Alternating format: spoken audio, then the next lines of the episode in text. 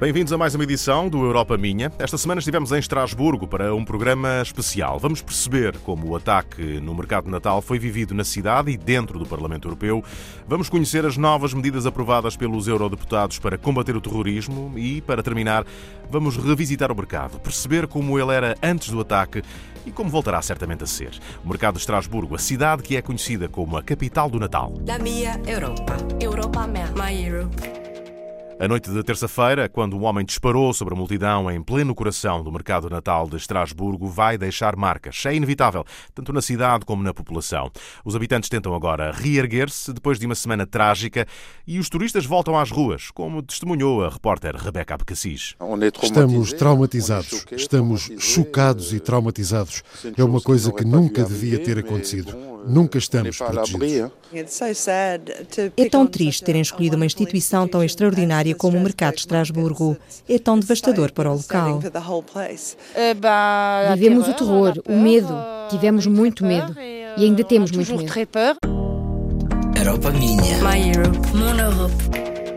O pânico vivido no centro da cidade na noite do ataque foi sentido também no Parlamento Europeu. Em semana de reunião plenária, o edifício foi trancado a cadeado e entre eurodeputados, funcionários e jornalistas foram cerca de 2 mil as pessoas que ficaram retidas durante várias horas. A repórter Raquel Mourão Lopes foi uma delas. O grupo dos socialistas e democratas de todas as nacionalidades foi informado do ataque no centro da cidade por uma eurodeputada portuguesa. Foi curiosamente a deputada Ana Gomes que eh, solicitou a palavra, presumia-se que para fazer uma intervenção sobre o tema, e nos informou que tinha havido um atentado terrorista. Francisco Assis também participava na reunião que foi de imediato terminada para perceber o que se passaria afinal. Pouco passava das oito da noite e António Tajani, presidente do Parlamento, decretava que os trabalhos no plenário eram para continuar. Le Parlement européen eh, reagit. O Parlamento Europeu reage, os debates continuam. É preciso não termos medo do terrorismo. Falei ao plenário e disse que não vamos interromper os trabalhos. Mas quem estivesse, ficava. A partir desse instante, as portas do Parlamento estavam fechadas. Até quando, nem o próprio Tajani sabia responder. Não sei, estamos à espera de uma decisão do governo francês. Os corredores do Parlamento estavam vazios. Eurodeputados e funcionários esperavam instruções nos gabinetes. E esperavam, e esperavam.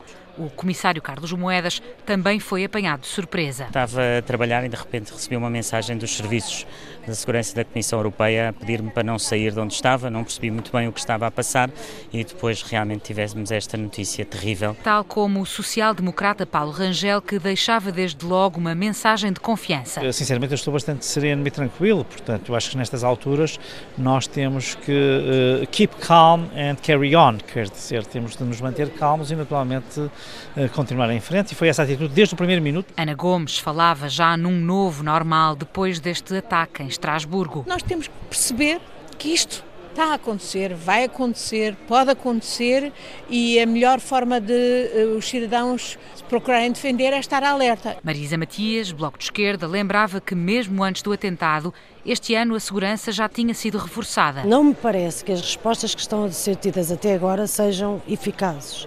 E a prova disso é que nós não passamos para lado nenhum sem abrirmos a mochila, a carteira, sem mostrarmos a identificação e não, não se evitou isto. Foi já depois da uma da manhã que chegaram as primeiras instruções para a evacuação do Parlamento. Quem estivesse no centro seria escoltado pela polícia, quem estivesse fora podia sair, mas por sua conta e risco. Eurodeputados e, sobretudo, funcionários não escondiam a angústia. Houve quem tenha optado por passar toda a noite no Parlamento e só sair com a luz do dia, mas a grande maioria, depois de sete horas de espera, correu pelos corredores e atravessou os portões de ferro, até então trancados a cadeado. A noite do ataque no Parlamento foi vivida com especial angústia, mas logo no dia seguinte, os eurodeputados retomaram os trabalhos já previstos e aprovaram o relatório especial de combate ao terrorismo na Europa. A socialista Ana Gomes foi a única deputada portuguesa que participou neste relatório e conversou com a repórter Rebeca Abcacis. Horas depois do ataque terrorista no centro de Estrasburgo, a eurodeputada Ana Gomes diz que uma das propostas principais do relatório é a medida de apoio às vítimas. Fazendo várias audições com muitas das vítimas, designadamente dos ataques em Bruxelas e de Paris, chegámos à conclusão que, uma vez desviados os holofotes mediáticos, a maior parte dos governos não se quer saber das vítimas e elas ficam entregues, com sorte, às companhias de seguros, que obviamente tentam tudo para não pagar.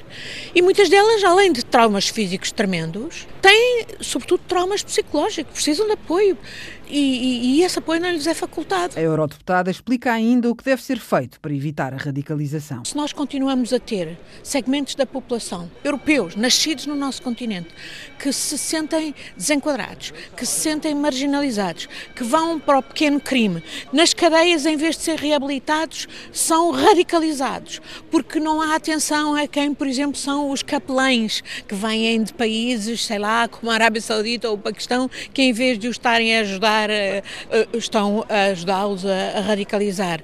Se continuarmos com um discurso como está a fazer a extrema-direita, a estigmatizar segmentos da nossa população, que são os migrantes, que mais facilmente geram terroristas, ou que são os refugiados, ou os requerentes de asilo, ou que são os, os muçulmanos e que falam, por exemplo, de terrorismo muçulmano. Eu acho que é terrorismo, ponto. Por causa dos ataques terroristas nos últimos anos na Europa, as questões de segurança são hoje uma das principais preocupações dos cidadãos europeus.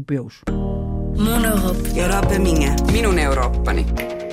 Para as despedidas do programa de hoje, regressamos ao mercado de Natal de Estrasburgo, um dos mais emblemáticos e mais antigos da Europa. Chegou a fechar portas esta semana, em sinal de luto pelas vítimas, mas já reabriu e promete recuperar o brilho e as tradições. A repórter Raquel Mourão Lopes visitou o mercado, que todos os anos recebe 2 milhões de turistas. É o mais antigo mercado natal de França e um dos mais antigos da Europa. Começou em 1570. em torno da imponente Catedral Gótica de Notre-Dame e por todo o centro histórico da cidade, 300 bancas vendem o que há de mais típico por toda a Alsácia. O ar cheira a especiarias e a fruta, do vinho quente que circula em canecas de barro e, para acompanhar, os produtos mais vendidos são os bolos que mais se vêem nas mesas de Natal alsacianas. Os bredela são bolos de Natal que servimos à mesa na Alsácia. Há diferentes variedades, areias de chocolate e os spritzbredela, que são com amêndoa, e depois os que são mais conhecidos, as estrelas de canela. C'est l'étoile à la cannelle. Armand é vendedor de bredela numa banca que tem presença fixa no mercado há 29 anos. Ali perto, na Praça Kleber, está o que é considerado o mais alto pinheiro iluminado de todo o país. Uma árvore decorada com estrelas, com cartas escritas ao Pai Natal e onde não podiam faltar também as típicas bolas. Na Alsácia, mais típicas ainda, porque a região reclama a autoria destas decorações de Natal. Nessa época, em França, pendurávamos frutos no pinheiro de Natal, principalmente maçãs, mas num ano houve falta de frutos e os vidreiros tiveram a ideia de superar bolas de vidro. Charline está atrás do balcão da vidreira da vila de Maisantal, uma das mais requintadas de todo o mercado, que ainda esta semana esteve de portas fechadas, em luto pelas vítimas do atentado mas que fez questão de voltar a reabrir em todo o seu esplendor. O mercado é um dos mais conhecidos do mundo.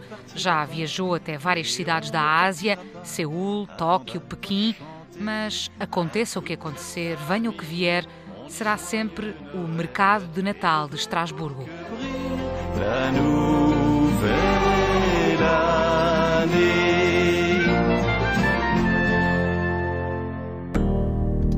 Europa minha. My Europe. Mon Europe.